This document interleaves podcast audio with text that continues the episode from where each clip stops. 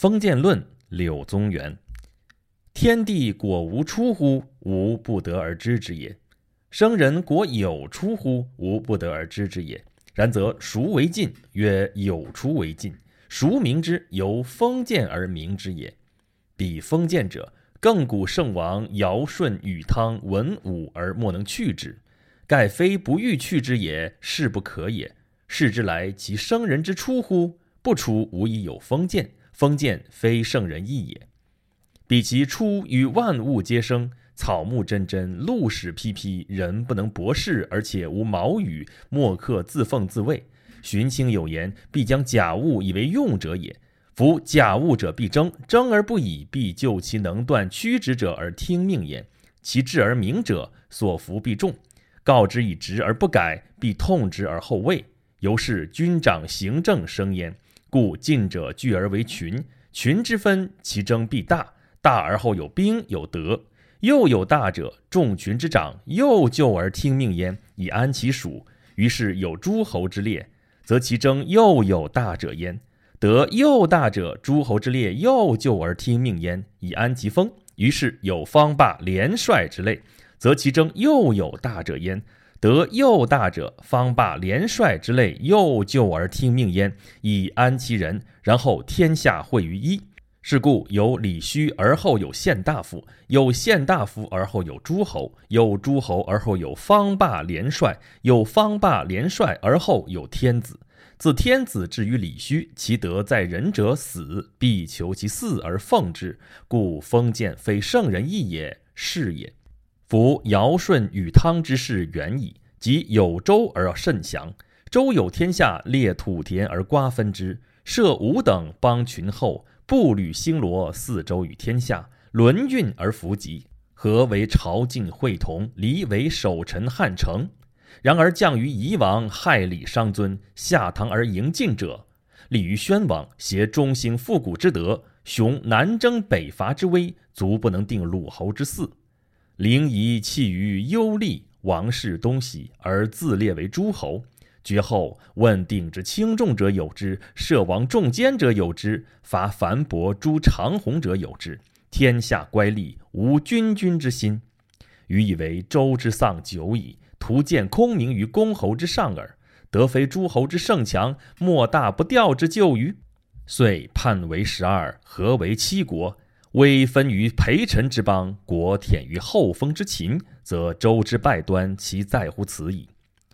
秦有天下，列都会而为之郡邑，废侯位而为之守宰，据天下之雄图，度六合之上游，设置四海，运于掌握之内，自己所以为德也。不数载而天下大坏，其有有矣？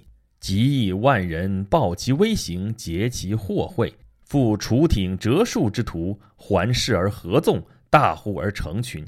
实则有叛人而无叛吏，人怨于下而立位于上，天下相合，杀手节令而并起。就在人怨，非俊逸之治师也。汉有天下，矫秦之往，寻周之志，剖海内而立宗子，封功臣。数年之间，奔命扶伤之不暇，困平城，并流矢，凌迟不救者三代。后乃谋臣献化而离薛自守矣。然而封建之始，郡国居半，实则有叛国而无叛郡。秦之之德亦以明矣。继汉而帝者，虽百代可知也。唐兴至周易，立守宰，自其所以为夷也。然由劫华时起，虐害方域者，实不在于周，而在于兵。实则有叛将而无叛周，周县之设，故不可革也。或者曰：封建者必思其土，子其人，视其俗，修其礼，诗化义也。守宰者苟其心，思迁其志而已，何能理乎？余又非之。周之事迹断可见矣。列侯交迎，独获世荣；大凡乱国多，礼国寡。侯伯不能辨其政，天子不得辨其君。司徒子人者，百不有一。是在于治，不在于政。周氏然也。秦之事迹亦断可见矣。有礼人之治而不委郡邑，是矣；有礼人之臣而不使守宰，是矣。郡邑不得正其治，守宰不得行其礼，酷刑苦役而万人侧目。失在于政，不在于治，秦氏然也。汉兴，天子之政行于郡，不行于国；治其守宰，不治其侯王。侯王虽乱，不可变也；国人虽病，不可除也。即夫大逆不道，然后严捕而迁之，乐兵而夷之耳。大逆未彰，奸利俊才，护士作威，大克于民者，无如之何？即夫俊逸，可谓理且安矣。何以言之？且汉之孟叔于田叔得魏尚于冯唐，闻黄霸之明审，睹极案之简进，败之可也，复其位可也，务而委之以一一方可也。有罪得以处，有能得以赏。朝拜而不道，夕斥之矣；夕受而不法，朝斥之矣。设使汉室尽诚意而侯王之，纵令其乱人欺之而已。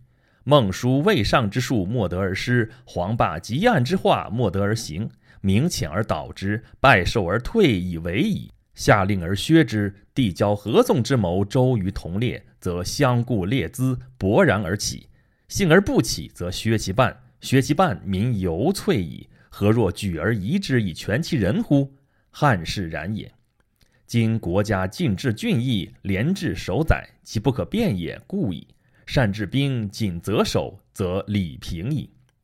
或者又曰：夏商周汉封建而严，秦俊逸而促，犹非所谓知礼者也。谓之成汉也，封爵犹见；晋之成魏也，因循不革，而二姓灵替，不闻言作。今矫而变之，垂二百四，大业弥固，何系于诸侯哉？或者又以为殷周圣王也。而不革其志，故不当复议也，是大不然。夫殷周之不革者，是不得已也。盖以诸侯归殷者三千焉，兹以处下，汤不得而废；归周者八百焉，兹以胜殷，武王不得而易。玄之以为安，仍之以为俗，汤武之所不得已也。夫不得已，非公之大者也，思其利于己也，思其位于子孙也。秦之所以革之者，其为治，公之大者也；其情思也，思其一己之威也，思其近臣恤于我也。然而公天下之端，自秦始。夫天下之道，理安思得人者也。使贤者居上，不孝者居下，而后可以礼安。今夫封建者，济世而礼，济世而礼者，上果贤乎？下果不孝乎？则生人之理乱未可知也。将欲立其社稷以依其人之视听，则又有士大夫适时路易以尽其风略。圣贤生于其时，亦无以立于天下。封建者为之也。岂圣人之治始至于世乎？吾故曰：非圣人之义也，是也。